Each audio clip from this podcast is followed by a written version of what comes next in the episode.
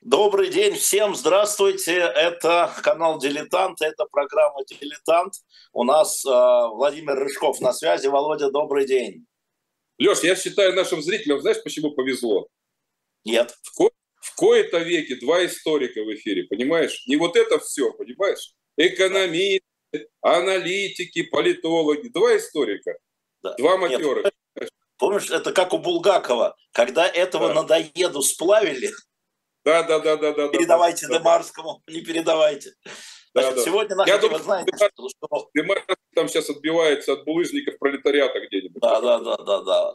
Я напомню, что тема номера дилетант, который стоит на shop.diletantmedia, это Черчилль. Вернее, это не Черчилль, это а, кусок а, Второй мировой, где еще Советский Союз был союзником Германии фашистской. И это кусок, как Британия отбивалась. Мы просто про это мало что знаем. В школе не учили, говорю, как школьный учитель истории. И поэтому, собственно говоря, тема про Черчилля – это тема, которая напрашивалась. 40-й год. А я еще покажу некоторые материалы, но ты, Володя, выбрал Я э, тебе, тему. больше я тебе больше скажу. Я же учился на истфаке, Да. и мы дотошно проходили историю 20 века и во всех подробностях. Но вот этот эпизодик, который на самом деле решил мировую историю, я имею в виду Черчилль в 40 году, даже нам на истфаке рассказывали, потому что это была неудобная история. Они не знали, преподаватели не изучали это, Да. понимаешь? Это история про то, что этот год провалился. А что было в 40 году? А присоединение Прибалтики было сама. Сама, сама, сама, как в известном фильме. Поэтому надо поговорить. Как нам рассказывали, сама присоединилась. Да, да, да. Поэтому Вместе с так называемая Западная Белоруссия, Польша и, и Бессарабия. И все Ну, добровольцы. это, это все-таки 39-й, а я про 40 Этот период, этот период, когда все присоединяются сугубо добровольно, как нам рассказывали. Но у нас разговор как раз сегодня о Черчилле, потому что очень много говорится о Черчилле как политике. Замечательные фильмы есть, темные времена, да. Но э, был ли он эффективным менеджером, то есть э, управленцем реальным? А, Вот это был вопрос всегда. Да, на английском языке существует масса литературы. А, На русском языке все очень скудно, даже переводное. Потому что вот как политик, я вам пришел, чтобы кровь, пот и слезы, это мы понимаем. А управлял-то как? Вот Леш, я, я считаю, что может быть по эффективности номер один в мировой истории. Но я не знаю, с кем сравнить. Я бы сказал, вот знаешь, он был на уровне македонского, который там э, в 20 с небольшим лет полмира захватил, понимаешь? А Наполеон. Вот я его ставлю в один ряд вот с людьми, которые э, демонстрировали не- невероятную эффективность. И ты знаешь, я даже тебе скажу, что может быть вот такого сочетания, как вот ты правильно написал в нашей теме, эффектности и эффективности, то есть Да. эффект плюс эффективность, может быть только Наполеон. Может быть Наполеон, потому что уж в эффектах Бонапарту тоже не откажешь, да? Но и в эффективности. Я имею в виду и гражданский кодекс, и армия, и бесконечные победы, и французская империя. Вот не случайно, э, ну, я думаю, это общеизвестный факт, когда британцев спрашивают, кто самый великий британец в истории, на минуточку, да, нация, у которой есть, извини меня, Шекспир, извини меня, там, Джон Лок, э, Ньютон, и всегда на первом месте Черчилль. Это Я не правда. думаю, что это связано только, понимаешь, с тем, что он прекрасный оратор, Нобелевский лауреат по литературе, декабрь 53 года, написал семь потрясающих книжек, я часть из них читал. Я, кстати, вот нашим зрителям порекомендую, есть книга фантастическая «Мои ранние годы», Да. где он, Да. да, где он про англобурскую войну, как он там по, по территории нынешнего, так сказать, Афганистана бегал с пуштунами, бился, где он описывает свои кавалерийские атаки, где он пишет, значит, дым, э, туман, я скачу в какой-то ложбине, в моей руке маленький пистолетик, на меня выскакивает трибура, я стреляю по ним, они стреляют по мне, трое наповал, трое вроде бы как ранены, один Не вроде трое, как... а три наповал. Да. Триста И это, наповал. Это читается как Джек Лондон, это читается как... Но это не говорит об его эффективности, это говорит об его талантах литератора, за что он, собственно, и получил Нобелевскую премию по литературе. Понимаешь? Он ее получил по литературе. Не Нобелевская премия мира, да, не по химии, извини, да, а по литературе. То поэтому Есть... вот я стреляю 300 одной пули. Дорогой коллега, поправлю, дорогой коллега. А, в формулировке Нобелевского комитета декабрь 1953 года, знаешь, что было написано? За выдающийся литературный талант, запятая, за выдающееся э, риторическое ораторское мастерство, которым он вдохновлял народы на защиту самых высоких ценностей человечества. То есть это и за тексты, и за речи. Но тем не менее литература, а не мир. Литература, да, литература. Вот смотри, и, и физика. я э, из его управленческих навыков реально, как главный редактор «Эхо Москвы», э, когда-то я читал про него много, и про него главное, чем же он так велик и эффективен, я вытащил одну цитату, Володь, которую я часто применял в разговоре с э, разными людьми, принимающими решения. И они очень обижались. А потом я говорил, это Черчилль. Я сначала говорил цитату, говорил, это Черчилль. И народ сразу так, ну ладно. Да? Знаешь, какая фраза? Зачем мне дискутировать с обезьянкой, когда рядом стоит шарманщик? Ну, я это, не согласен. Его, это его управление. Он никогда не управлял напрямую ротами, ну, когда он был министром ВВС, он точно понимал, как строить внутри армии, строить разговор с военными, шарманщиками, а не с обезьянками. Обидно, Нет, возможно, но это был принцип. Пару раз, когда он там потерял пост военного министра, он сам вызвался на, на фронт, и, по-моему, то ли полком, то ли батальоном все-таки управлял. Иван Глобурская... Он управлял, не будучи премьер-министром, и не будучи министром. Понимаешь? А вот когда он стал премьер-министром, он очень четко построил свой военный кабинет. Я да. имею в виду 40 год. Да? Да. Это, была, э, это было огромное умение. Он пишет в письме одному из своих товарищей, что если вы думаете, что управление надо строить снизу, вы глубоко ошибаетесь. Сначала должны сесть планировщики, нарисовать план дома, да, и только потом начать строительство. А вы думаете, сначала надо сразу строить фундамент, потом этаж, этаж, а потом сверху водрузить меня. Нет, я начинаю с нулевой отметки, с планировщиком. Вот как он строил управление во время войны, во всяком случае. Вот давай я для тебя и для наших зрителей несколько примеров приведу. Знаешь, что меня поразило? А, вот он же был министром всего на свете. То есть он был и социальным министром там, труда промышленности, он был министром внутренних дел, он был во время Первой мировой войны э, первым лордом... Военно-морской. Да, ну фактически военно-морской министр. Потом, значит, он стал министром по делам колоний. Потом его черт занес на пост Минфина, там он все развалил, довел страну до кризиса, чуть ли не до коммунистической революции. Потом его, значит, с позором выгнали, он это использовал э, для написания нескольких гениальных книжек и вернулся как величайший премьер-министр. Что я хочу сказать? На каждом этапе он оставил след, Леш, на каждом этапе. Например, молодым, там, 30-летним парнем, да, министр там, по социалке, э, труду и так далее, впервые э, урегулировал продолжительность рабочего дня и минимальную зарплату. Тем самым заложил основу социального государства. Это что, не круто? Дальше, когда там были значит, забастовки, когда он был министром внутренних дел, на него вешали всех собак, потому что он армию вводил в города, чтобы запугать разогнать забастовщиков. Проявил жесткость. Причем э, слева его критиковали, что он сатрап, тиран и убийца, а, а справа его критиковали, что он нерешительный. Ну, обычная история.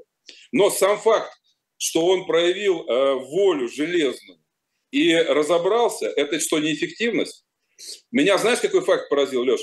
Вот мы сейчас, э, э, вот э, ты и наши зрители, представьте в голове карту Ближнего Востока. Помнишь, там такие странные прямые линии, граница Сирии и так далее. Кто их начертил? Своей рукой. Сэр Уинстон Черчилль. Когда он был министром по делам колоний, на него свалилась вся вот эта хрень, извини меня, с вот этими всеми ближневосточными народами, которые получали государственный суверенитет. Кто карты чертил?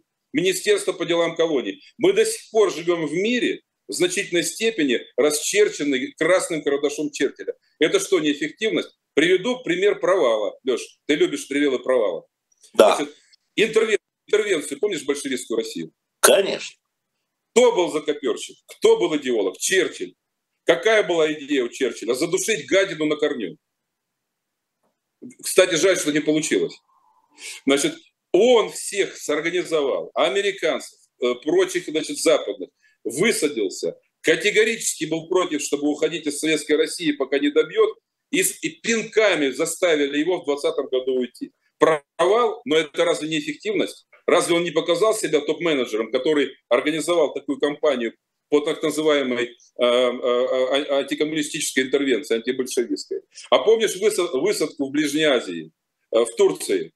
Полный провал. Леопольская, полный... Леопольская да. операция. Да. да, полный провал. Но с другой стороны, поднял, вдохновил, потащил, высадил. Понимаешь? Есть, кстати, прекрасный фильм, не помню, как называется, об этих событиях. Очень хорошо показанный.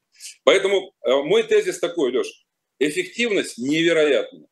Э, ты знаешь, что он принял участие в изобретении танка?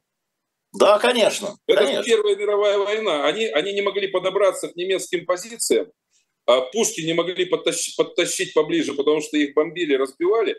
И он подумал, блин, как, что бы такое придумать, чтобы пушку можно было поближе туда. А давай, говорит, пушку броней обошьем, посадим туда этих самых артиллеристов, и они подъедут. То есть на каждом его вклад в развитие военно-морского флота всеми признан. Все ну, вот, вот эти новые... Да. Когда мы говорим про эффективность менеджмента, да, не изобретателя, а менеджмента, вот был такой эпизод э, в, нач- в начале, ну, то есть, когда он стал премьер-министром, 1940 год, вот, да, Британия в огне, и одной из главных проблем это было то, что британский флот все время нарывался на мины. В общем, маленький вопрос, да, мины, ты премьер-министр, у тебя тут самолеты, какие мины? Значит, он вызывает людей, которые за это отвечают, и они ничего не могут придумать. Да? Когда он собирает совещание, приглашает, по его логике, обезьянок, да, не шарманщиков, которые, обезьянок, и он ночами, ночами сидел над чертежами вместе с инженерами, как бы сделать так, чтобы обезопасить от морских мин э, германских э, английский флот. И он заставил всех работать. Но это чистый был канал. Запру свою, в своей спальне. Запру вас изнутри до тех пор, пока не выйдете с решением. Можно сказать, что это неэффективно, но оказалось эффективно. Оказалось вот эффективно. Я, я всем... терять. Да, книжку Бориса Джонсона, бывшего премьер-министра, э, «Фактор Черчилля». А чем хороша эта книжка? Там как раз э, Джонсон не общую историю рассказывает, кто куда поехал, какая битва, а он именно концентрируется на личности сколько работал, сколько спал, сколько читал, сколько писал записок, сколько проводил совещаний. И он приходит к выводу, что, может быть, это самый работоспособный человек в истории человечества. Это, он был самый полторы, полторы а тысячи... Ему, Володя, Леш. знаешь, как он объяснял это? Он да. говорит, у меня бессонница, мне делать нечего. Это он так сам объясняет. Это, это известный его юмор. А на да, самом 20 часов работал, да. Вот я у Олега Хлевнюка прочитал, что Сталин в день э, читал 500 страниц документов в среднем. Вот ты главный редактор. Просто представь, и любой, кто нас смотрит, 500 страниц документов. Один там про, про хлебозаготовки, второй про политику Англии, третий про переписку. Представляешь, 500 страниц держать в голове в концентрации. Черчилль более тысячи в день. Вот на минуточку. Более тысячи, еще раз, крупными буквами в день документов. От него осталось, я сейчас не помню, Леш, э, Джонсон пишет в своей книжке, что до сих пор не разобран архив Черчилля до конца. А Там знаешь почему? Сотни а коробок, да, сотни а коробок и миллионы записок, которые он написал. Володя, а знаешь почему? Да. да. Потому что это был элемент его управления. Какой? Никакого устного приказа не существует. Да. Никакого устного решения не существует. Пока оно не будет письменным, за моей подписью, говорил Черчилль, вы можете ничего не выполнять. Он мог кричать, бегать, сделайте так. Но пока нет записки даже из двух строк, вот он рассылал эти записки в день сотнями. Он, дик, правда, он диктовал. Он диктовал, вокруг него сидели машины. Диктовал, но это работа мозга. Работа да, мозга. Но, но только письма. Это, это был очень интересный момент управления, что, с одной стороны, он был абсолютно антибюрократичен, мы об этом еще поговорим, да, Но э, оформление решения, даже в виде простой записки там, пошлите корабли, да, там, и подпись, все равно он давал право не применять приказы устные свои, пока не придет письменное подтверждение. Поэтому огромный архив на любую мелочь, да, все должно быть отражено, потому что подпись, говорил он, это ответственность. Да? Раз я дал приказ, я и отвечаю. Это очень важная история в нем. Это было эффективно, потому что любой получал и понимал, спина закрыта. Это приказ премьер-министра, это решение либо кабинета министров. А дальше, а дальше у кого была такая же манера записки писать? Ленин. Ну, вот, вот, поэтому... он, он, он, он их огромное количество. Он управлял, ему, видимо, была лень разговаривать. Он писал, строчил как пулемет. Там, это, губком Воронежской губернии, значит, где гуси, где, так сказать, зерно. Там, губком, э, губ, губком Вяткинской губернии, где гвозди и так далее. Но Черчилль, вот, э, понимаешь, вот меня что поражает? Чаще всего люди, даже руководители, они либо стратеги, либо они э, хорошо умеют разбираться в деталях. Да. Вот, вот, например, был такой Жак Делор, глава э, Европейской комиссии. Вот он был чистый стратег. Он вообще не лез в детали. У него были хорошие комиссары, а Черчилль, вот, меня, что, вот ты привел пример, пример с э, противоминной борьбой. Да. То есть он одновременно видел э, весь мировой океан, условно говоря, да, где какая флотилия, где какой дредноут плывет. И одновременно вникал, каким проводом при, приклеить какую хрень куда, чтобы мины не взрывались. Вот это Но меня поражает. Это неэффективно. Тебе скажут, что это время премьер-министра разгоняется, но вот другой пример. Он э, готовится ехать в Вашингтон к Рузвельту. Это уже 41-й, да, потому что приходит информация, что Рузвельт решил перенести всю тяжесть военных действий с Атлантического океана, что выгодно Англии, в Тихий океан, потому что там для американские основные интересы. И он интересно, и он должен переубедить, потому что он знает, что все в окружении Рузвельта и некоторые даже его члены кабинета, сторонники вот этого переноса, растянуть, э, понятно, да, там гитлеровские силы растянуть максимально. И он репетирует, что он скажет Рузвельту. Он диктует, он диктует свои слова, он же не будет читать это Рузвельту, да, чтобы запомнить. Он ищет аргументы, он узнает, а что на Рузвельта производит больше всего впечатления. Советуется со своими членами кабинета. В общем, за какое место мягко его ухватить? А результат-то Рузвельт оставил основной театр, основной театр военных действий американского флота да, на Атлантическом океане. И вообще это результат его... разгром нацистской Германии в Европе. Это, эффектив... это да. есть эффективность. Это есть, да, готовиться, смотреть детали. Нет, утром, пожалуй, не пойдем, у него еще спина будет болеть. Слушайте, давайте на два часа поставим. Это вот в таких деталях, чтобы добиться результата, чем мы меряем эффективность? Результатом, да? Вот чтобы добиться результата, Черчилль готовился, даже ближайший союзник, ближайший союзник, полное доверие. Вот его это не про это не только провод приклеить, да, это вопрос, да. где решаются действия. Посмотрите, есть же а, уже открытые стенограммы а, а, его переговоров со Сталином. Он же понимал, что Сталин то, тот еще хитрован. Ему от Сталина нужно было много чего добиться. Например, польский вопрос. Когда Сталин дал согласие на то, что поляки, которые жили и в лагерях здесь, да, формировали дивизии, но Черчилль хотел их забрать к себе в Среднюю Азию, ну, через Среднюю Азию на Ближний Восток. А Сталину они нужны были на фронте. Естественно, это 41 год, да, или 42-й, это генерал Сикорский, когда приехал, 41 И Черчилль уговорил Сталина. Он изучал его, э, как сказать, изучал его личность, на что нажать, чтобы Сталин согласился, чтобы так нужны ему штыки польские, разрешено было отправиться на Средний Восток. Я тебе больше скажу. Вот мы говорим антигитлеровская коалиция, да, большая тройка. Рузвельт, Сталин, Черчилль. Ведь ясно было, что в этой тройке Британская империя слабейшее звено. Ну, ну да, в то время уже да. Ну что не Америка, э, экономическая финансовая сверхдержава, э, номер один э, военно-морской флот, гигантская армия, да? Советский Союз, сильнейшая в мире сухопутная армия. И Британская империя, маленькая армия сухопутная, где-то там колонии, Да, флот второй в мире, но тем не менее несравнимый. Э, и смотри, Леш, ведь он 4 года на равных, абсолютно на равных, и ведь он отторговал все, что хотел, по большому счету. И они его воспринимали не как младшего партнера, что по весу и э, по объективным показателям могло бы быть, а абсолютно равный, великий Черчилль, Британская империя. То есть он нес вот этот престиж Британской империи фантастически высоко.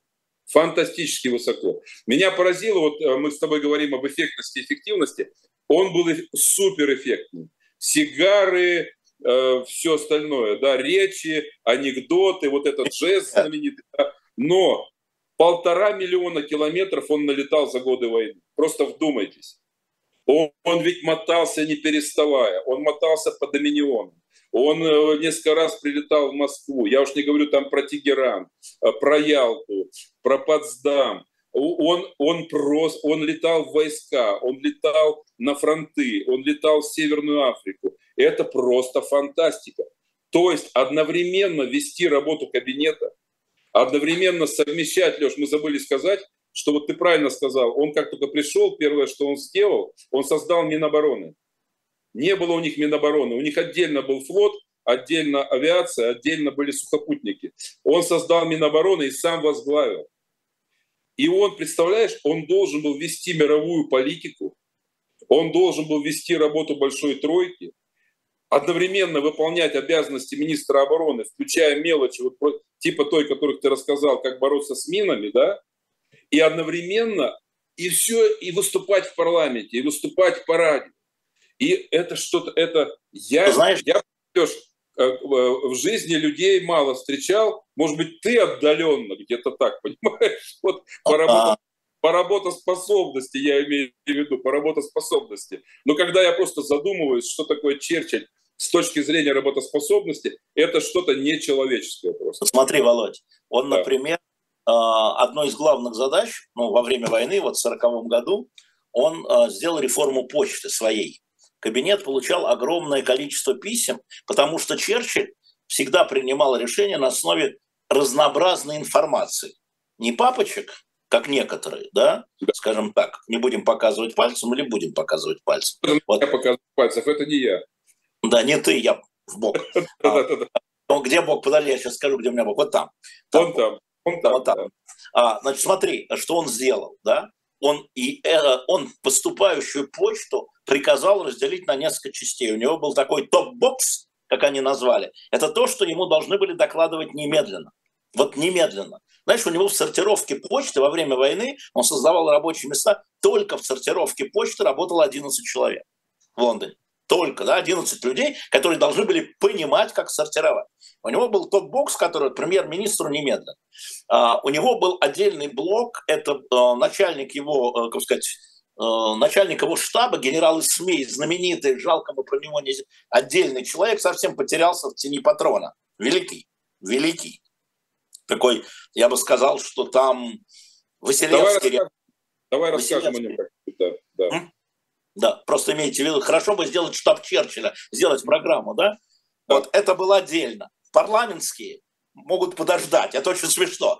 Папка называлась «Могут подождать». Ну так, в разговоре между парламентские запросы туда, потому что главное – это информация. Да, он же еще депутат, ему приходили. И вот у него было 10 или 7 или 10 таких, ну, менялось, когда вот именно почты, народ говорит, что ему нечем заняться – он говорил, вы не понимаете, это информация. Я должен принимать решения на основе информации. И а когда он вел совещание, это тоже интересно. В чем эффективность руководителя? Вообще надо бы кто-нибудь на, на английском наверняка есть, чтобы каждый руководитель прочитал про эффективность работы штаба. Например, как принимались решения, да, спорные. Да, конечно, он был авторитарным, и окончательное решение было его. Но когда он что-то предлагал, он рассылал членам кабинета и писал им, если вы согласны, не пишите мне ничего. Я жду от вас мнений, я жду от вас критики и жду от вас других предложений. И поэтому э, его даже военный кабинет, это было место э, дискуссий, не скажу споров, дискуссий. Но после принятия решений бурчите где-нибудь у себя у своей жены. То есть он обсуждение, даже когда он уже как бы был уверен в том, что вот так надо, он рассылал по кабинету, своему узкому военному кабинету, и люди писали с возражениями, с другими, с критикой. Это система управления, хочу сказать, что это была как бы протокол, и все знали, что будет так. Это не потому, что сегодня разошлю, завтра не разошлю. Сегодня можно, завтра нельзя. Нет, это было правило. Я, я обращу внимание, вот э, мы как-то мало задумываемся, а сколько было Черчиллю лет, когда он стал премьер-министром? А на минуточку 66. Да. Он же, он же почти ровесник Ленина, 74 год. Давно не, давно не мальчик был. Давно не мальчик. Я, я просто обращаюсь к нашим зрителям. Просто представьте, в 66 лет ты становишься премьер-министром-министром обороны воюющей Британской империи. Во и время ты, войны. вот это, и ты вот это все, вот эти 10 боксов, да, Леш, которые ты говоришь, да. Куда каждый день валятся сотни писем, записок, докладных и так далее, и ты должен это все держать, понимать, читать, да, после этого писать тысячи записок и вести нацию в направлении к победе. Это фантастика. А знаешь еще одну фразу, а, которую я тоже часто применял, но уже внутри эха, из Черчилля. Значит, да. первая была тем, кто только подключился, не, не, зачем дискутировать с обезьянкой, когда рядом стоит шарманщик? Это система управления. А вторая фраза уже внутри кабинета была такая. Если у двух людей в моем кабинете одинаковое мнение, значит, один из них лишний. Фантастика. Фанта... Да, то есть можно обойтись и одним. Вот, вот эта история, это система управления как он собирал команду. Вы посмотрите на его команду, да, это были люди прямо противоположные, вот прямо. Там он оставил министром иностранных дел лорда Галифакса, который был сторонником сепаратного заключения, ну, еще до начала войны, договоренности, короче, договоренности с Гитлером. Он был его противником внутри консервативной партии а, на пост премьер-министра. Он его берет министром иностранных дел, да, потому что понимает, что лучше Галифакса никто не понимает Европу и никто не будет разговаривать с Америкой. Но кроме меня, ну, я, Уинстон, я, я, я больше того скажу, ведь э, все годы войны это был коалиционный кабинет. Вот что важно понимать. Это не был однопартийный кабинет, как обычно у британцев. Вот сейчас там у них консерваторы. А почему Черчилль это сделал? Для него важно было сплотить нацию. Для кровавой войны с Гитлером и для победы. И он брал сам, Леша, то, что ты говоришь, он брал самые сильные фигуры из да. других партий, потому что он обеспечил сплочение кабинета, сплочение парламента и сплочение народа. И потом один из его министров его сменил в 1945 году, когда он э, проиграл э, выборы сенсационно. Но да. это выборы из его кабинета военного все равно. Это кто вот из современных политиков, не буду показывать в ту сторону, в которую ты недавно показывал, кто способен взять в свою команду своих противников ради достижения высших общенациональных задач. А ты говоришь неэффективный. Нет, я не говорю это неэффективный. Я, это я шучу, это я, я шучу. эффектность и эффективность. Да. Но, но иногда, но иногда а, значит, э, эффект является частью эффективности во воздействие, во воздействие на массы, на общественное мнение, особенно когда темные времена, да, эффектность. Там была, э, недавно была дивная история, да, я расскажу нашим зрителям, может, ты не знаешь. А в одном канадском отеле недавно, э, три года тому назад, был украден знаменитый фотопортрет Черчилля заменен на копию, где он без сигары. Помнишь, он опирается на трость. Да, да, да, да этот портрет был сделан во время визита Черчилля, во время, да, там, и фотограф канадский, знаменитый, который делает портрет, он у него буквально изо рта вынул сигару, потому что ему нужно было сделать вот это. И Черчилль там с таким диким, недовольным видом, это фотография в мировой истории, вы зайдите, погуглите, носит название «Рычащий лев». Рычал он исключительно потому, что у него изо рта вынули сигару. Потому что э, это уже приклеилось к нему настолько сигара, он же это эксплуатировал. Он это все прекрасно знал. Он был прекрасным артистом. Да? Но вот э, он на этом играл. И поэтому, когда нужно было там... Посмотрите э, карикатуры фашистские на Черчилля. Цилиндр, сигара, живот. Цилиндр, сигара, живот. Цилиндр, то есть он капиталист, да. Еще ему нос пририсовывали, понятно какой. Вот, но тем не менее, и значит, э, и он это эксплуатировал, он точно понимал, как должна работать пропаганда. Он лично отсматривал пропагандистские плакаты. Я советую всем, кто будет в Лондоне, кто, кто живет в Лондоне, кто будет, знаете, есть музей, он называется «Бункер Черчилля». Он трех шаг, в трех шагах от Даунинг-стрит, от э, канцелярии премьера и в трех шагах от э, форин-офиса министра иностранных. Я все время туда, когда приезжаю, захожу, потому что там, ну там, как он жил, как он работал, там до зала совещаний должно быть не больше 7 метров, понимаешь, если что случится. Прямо из комнатки туда, в бункере. Но там есть э, в магазинчике, в шопе, плакаты военные. Он сам их лично смотрел, потому что он понимал, что это эффективно. Вот это антивоенная, антигитлеровская, точнее, провоенная, но антигитлеровская штука, она эффективная для общественного мнения. Он очень хорошо это понимал, и документалку он понимал. И поэтому, когда я искусственно разделяю эффектность и эффективность, это искусственно. Это конечно, искусственно. Конечно. Да. Когда он, речь идет о политике, отделить эффективность от эффектности невозможно, потому что политика ну, – это публичное занятие. И поэтому э, публичный, э, э эффективный политик не может быть неэффектным публично. Иначе он не политик, а чиновник. Кстати, кому интересен бункер, Черчилля, бункер Черчилля, э, если кто-то по каким-то причинам сейчас не может доехать из Лондона до что Лондона, да, что-то, видимо, случилось, что сейчас труднее стало туда добраться. Вот в этом фильме, Леш, который мы с тобой упоминали, «Темные времена», да. это как раз про май 40 -го года, где Черчилль решил судьбу империи и судьбы мира.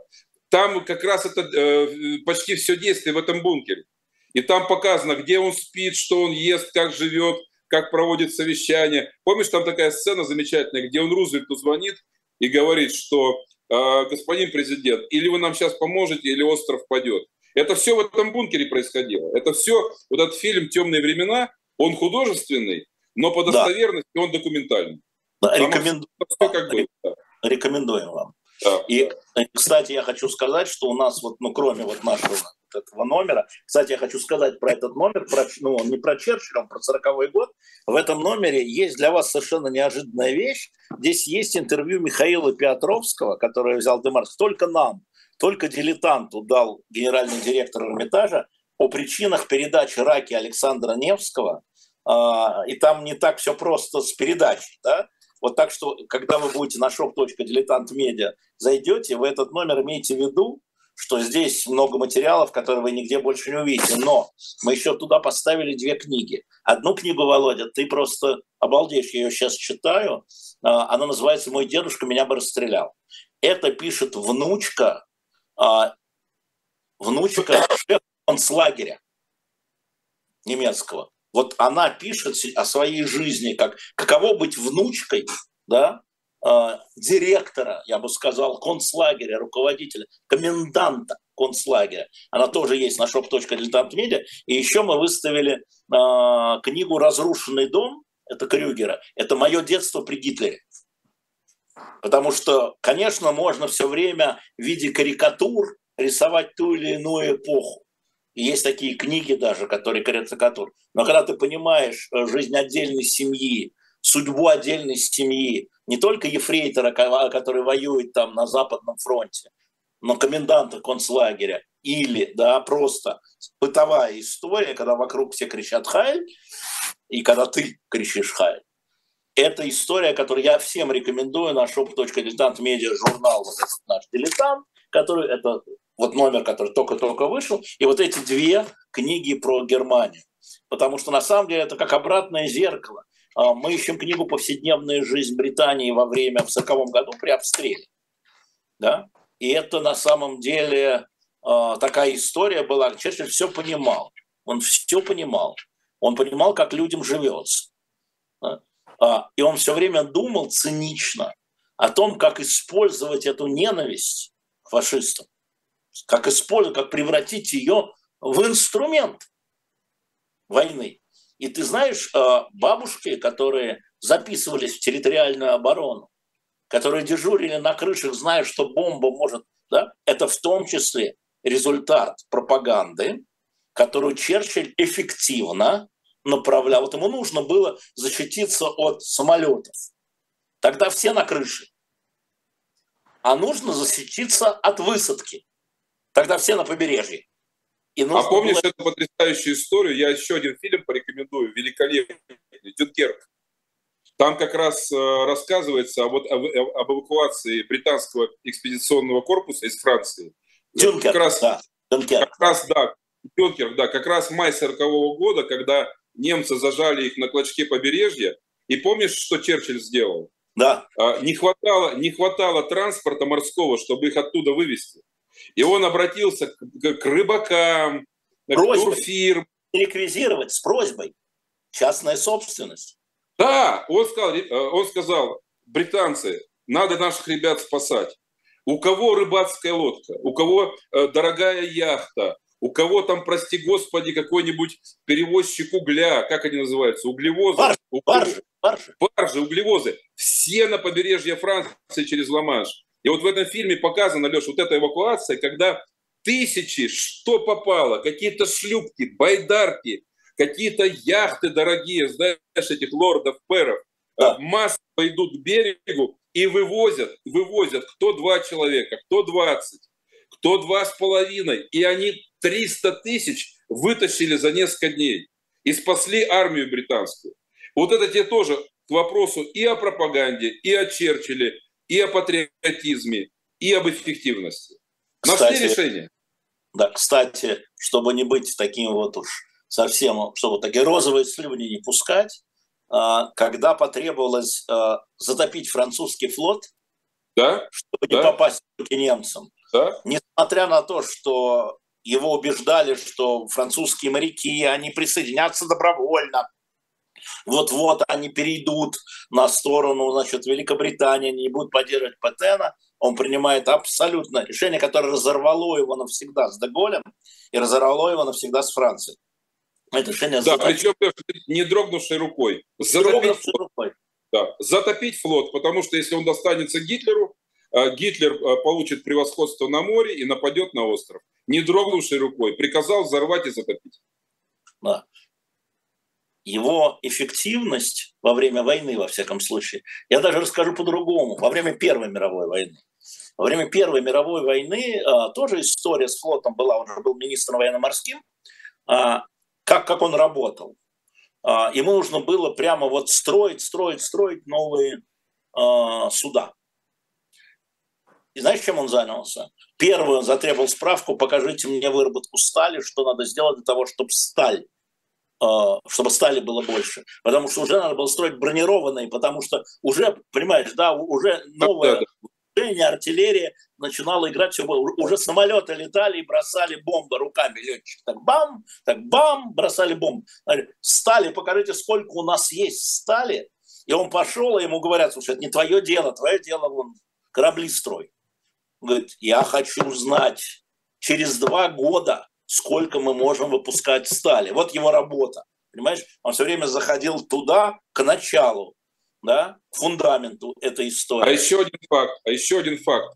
А, до него а, военные корабли на угле ходили, на угле. Да, да, верно. Он перевел на нефть, на бензин, на солярку. А для того, что... А солярки же нет на Британских островах, как известно. И он купил компанию в Иране совместную и обеспечил Британскую империю соляркой. Понимаешь, это стратегическое мышление. Вот тебе сталь, вот тебе нефть. И именно тогда Британская империя заинтересовалась Ближним Востоком и нефтяными полями, и всеми этими делами. И до сих пор, вот я, я привел пример границы ближневосточных государств. Вот возьмите карту, посмотрите границу Сирии, там прямая линия. Черчилль нарисовал. Граница Ирака, Черчилль нарисовал. И то же самое, и то же самое относительно Персидского залива и нефти. Черчилль первый понял, что это будущее. Володь, я хочу напомнить, что значит, вот до 22 июня 1941 года а, Британия воспринимала Советский Союз как союзника Гитлера. Более того, открыты документы, что они реально, реально а, собирались высадиться в Норвегии для того, чтобы поддержать финнов а, вот в русско-финской реально вот экспедиционный корпус готовился. И реально собирались высадиться на Кавказе, чтобы э, э, лишить доступ Гитлера к российской, к советской нефти. К советской нефти. Понимаешь? И вот происходит 22 июня. То есть э, пируэт на пятки на 180 градусов. Там некоторые члены кабинета как-то даже рот не успели открыть. И подходя, а что мы будем делать? Как что мы будем делать? Как что мы будем делать? Союз заключать? Как мы будем делать? Что мы будем делать? И все уже забыли, говорят, вот второй фронт, когда открылся в 44-м, да? В 44-м. А никто не помнит. А сейчас я к чату обращусь, уважаемый чат. Прогуглите, пожалуйста, когда советские и английские войска вместе вошли в Иран. То есть то, что это 41 год, совместная операция, это я понял. Только месяц помню, июля или август, будьте любезны, а, потому что сейчас мне гуглить это не с руки. Зайдите, вот, э, понимаешь, да, первая совместная, да, вот только-только, да, два месяца прошло, по-моему, всего. И они вместе с двух сторон, северный Иран заходит в Советский Союз, южный Иран заходят британцы, чтобы Иран не стал плацдармом для нападения на Кавказ через Армению. Э, э, это сделали вместе. Черчилль об этом договорился со Сталином. Я больше того скажу, когда вот это же, это же сталинская интерпретация, что ждали три года Второго фронта. Ну, ну ладно игнорируется гигантская война в Северной Африке, где британцы вместе с американцами э, долбали э, э, Роммеля. Это было угу. гигантское сражение. А 43-й год высадка в Сицилии, это что? Нет, смотри, а я что, специально что спросил. В Сицилии, в Сицилии американцы в 43 году и британцы не бились с немецкими дивизиями? Нет, Володь, Володь, да. я специально, мы же говорим про эффективность. Я понимаю, я да, я специально понимаю. говорю, да о совместной советско-британской операции. Совместной. Август 41. Спасибо, уважаемые, там я не вижу, Александр здесь у меня, Марвак, спасибо. Август 41 года, 25 августа, Анфиса. 25 августа 41 года, два месяца прошло. И первая совместная войсковая операция, да. огромная операция, совместная, да, потому что для него важна была победа. Вот это все там Сталин, не Сталин, понимаешь, победа. Вот и ну, э, он э, устраивал инструмент под победу. Поразительный факт, что 22 июня Гитлер нападает, а 41-го, а вечером Черчилль э, выступает по радио. А, а, меня еще, Леш, поразил факт, что он за полгода в 40 году выступил по радио, внимание, это не эхо Москвы, выступил по радио 21 раз. Аудитория, внимание, Алексей Алексеевич, 70% британцев. Да, я знаю, Просто да, я знаю. Сплошная охват. Все были у приемников, когда он выступал. И вот 22 июня вечером, когда Гитлер утром нападает на Советский Союз, он выступает с потрясающей речью и говорит, я не беру назад ни одного своего слова по поводу коммунизма. Важно. Я ни о чем не жалею. Я ни от чего не отказываюсь. Но сегодня ситуация принципиально другая. У нас один враг – это Гитлер. Наша задача – полное уничтожение гитлеризма, нацизма и разгром Германии.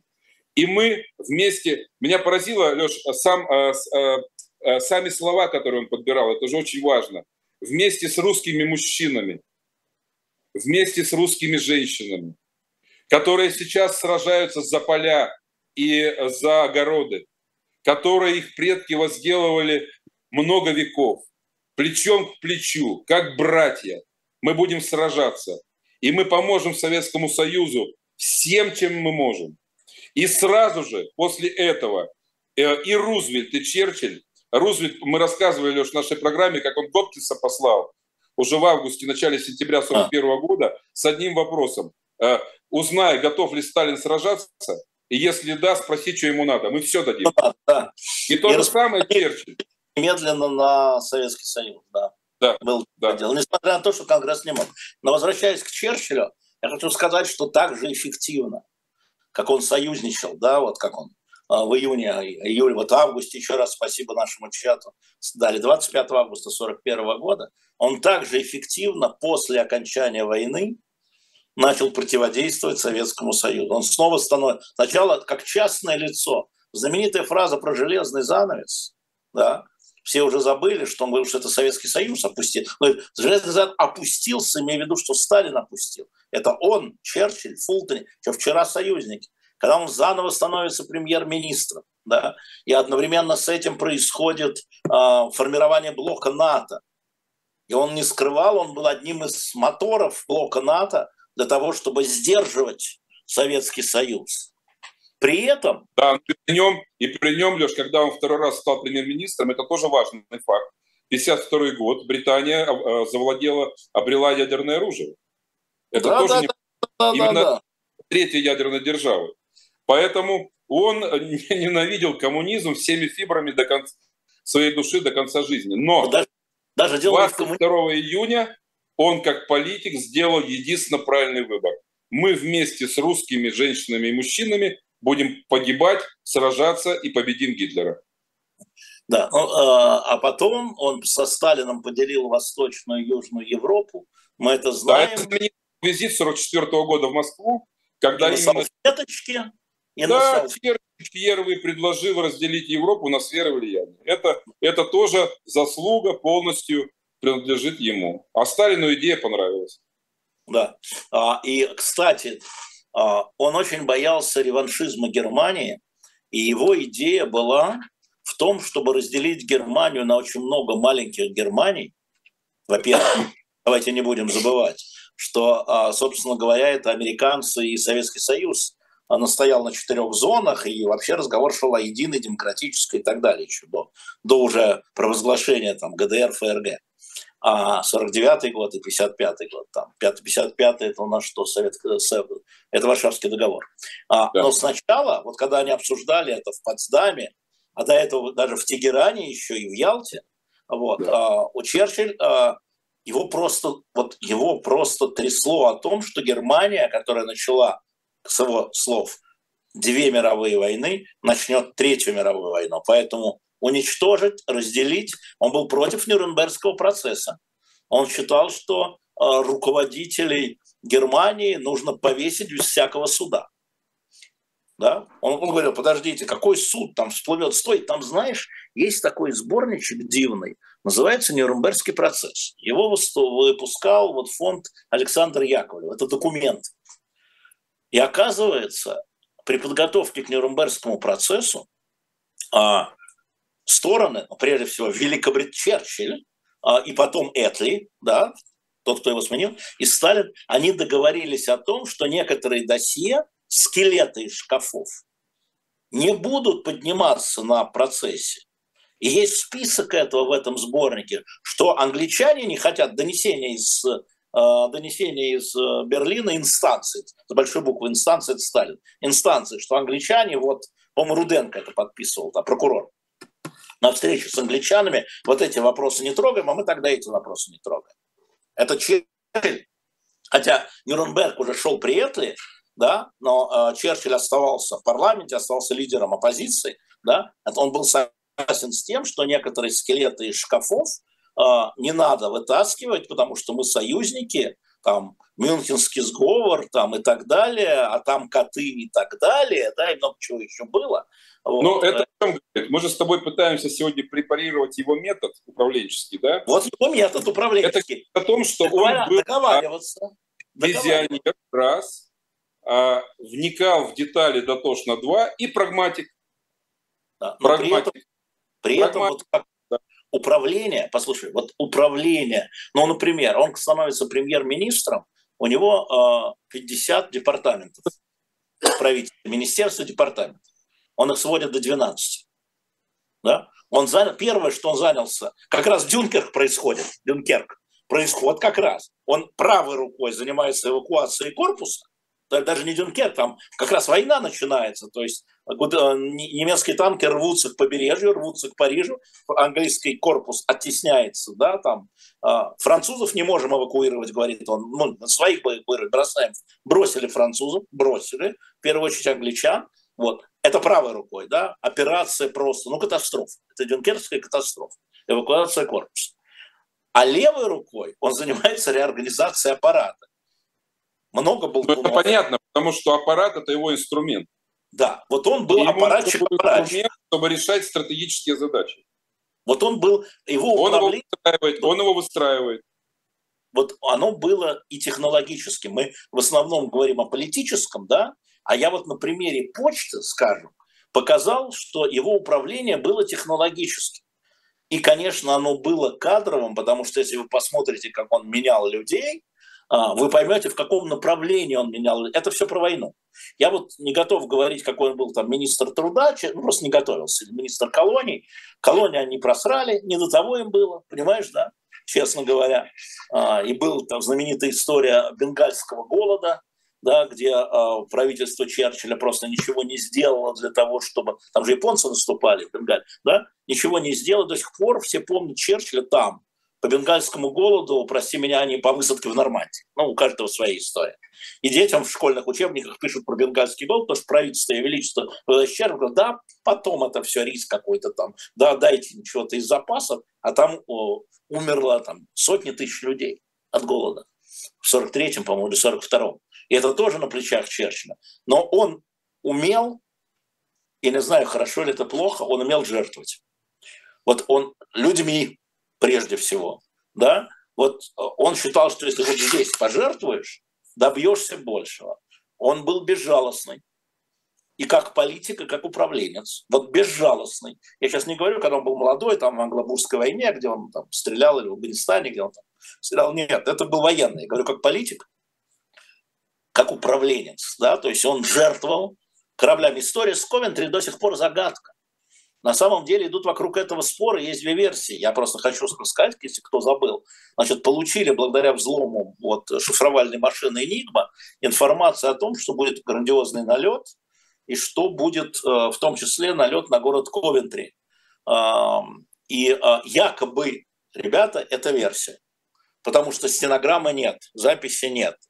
А, якобы Черчилль а, на заседании военного кабинета ему говорили, надо эвакуировать город, потому что это были страшные бомбежки. Не просто так мы на обложке, а просто даже вот мы сделали эту операцию э, Блиц, да, сейчас.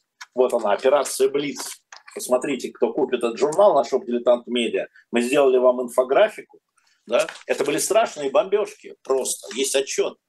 И Черчилль сказал, если мы предупредим и начнем эвакуацию, они это увидят и поймут, что мы расшифрали их шифры. Поэтому, говорит он, не предупреждаем. И Ковентри был снесен с лица земли, и погибло огромное количество мирных жителей. Но есть историки, которые говорят, посмотрите на время, когда они получили информацию, когда было заседание кабинета. Они просто все равно не успели. Но вот этого кровожадного льва, который готов был пожертвовать целым городом, пусть небольшим, ради того, чтобы не раскрыть тайну расшифровки, чтобы дальше обеспечивать, и там дальше это было. Люди в это верят, потому что он так, он мог, мог. Мы делали программу про Курскую дугу. Mm-hmm. Даже, даже цикл программы мы делали. 43-й год, Курская битва. Mm-hmm. Советское, советское военно-политическое руководство в деталях знало планы гитлеровцев а, под Курском, потому что передали англичане благодаря Энигме. Я к чему это говорю? Победа под Курской дугой обошлась бы нам гораздо более страшными жертвами, если бы англичане спалили свою энигму. Поэтому Черчилль, как управленец, понимал, что иногда, к сожалению, приходится жертвовать меньшим, чтобы достичь большего. И до конца войны немцы не знали, что Энигма читает все их шифровки. Да, это, это вопрос правда. об эффективности. Вот, а, понимаете, не бывает а, политиков чисто белых, а, да. чисто черных, и даже, даже вот... Даже вот э, Белых вот, пальто и в черных пальто. Да, да, да, да. А, а он зато дороги строил автомобильные mm-hmm. баны, а этот зато там чего-то еще. Да. Нет, но говорить о политике, да, если говорить о, приня, о принимаемых решениях, мы можем говорить, что эти решения глобально людоедские или эти решения глобально не людоедские. Вот. И поэтому, когда мы говорим о Черчилле, я скажу фразу, которую многие наши зрители не любят, не все так однозначно. Но то, что он был эффективным управленцем, и то, что в решающий для мира момент, да, он был вместе с теми, кто боролся с гитлеровской чумой, был одним из виднейших организаторов, я бы сказал, первым раньше Сталин, первым организатором, да? да, и он вполне заслуженно заслужил бы Нобелевскую премию мира. Володя, у нас время все. Я только, я только напомню, что на шопе у нас сейчас две хорошие книги про Германию того времени. Записки внучки коменданта концлагеря «Мой дед меня бы расстрелял». Тиги написала. На shop.diletant.media купите, прочитайте, не пожалеете. И вторую книгу мы только что выступили «Разрушенный дом» моя, мое детство при Гитлере, или моя юность при Гитлере, да, там же. И, конечно, наш вот этот журнал, если вы хотите больше знать, специально посвященный 40 году, который, если у вас в окружении кто-то говорит о начале войны как в 41 годе с фашизмом, подарите ему этот журнал, пусть почитает. Спасибо большое, это была программа «Дилетант». Володя, рад был тебя видеть. Взаимно. Продолжим. Надеюсь, видеть чаще. Да, договорились. Пока.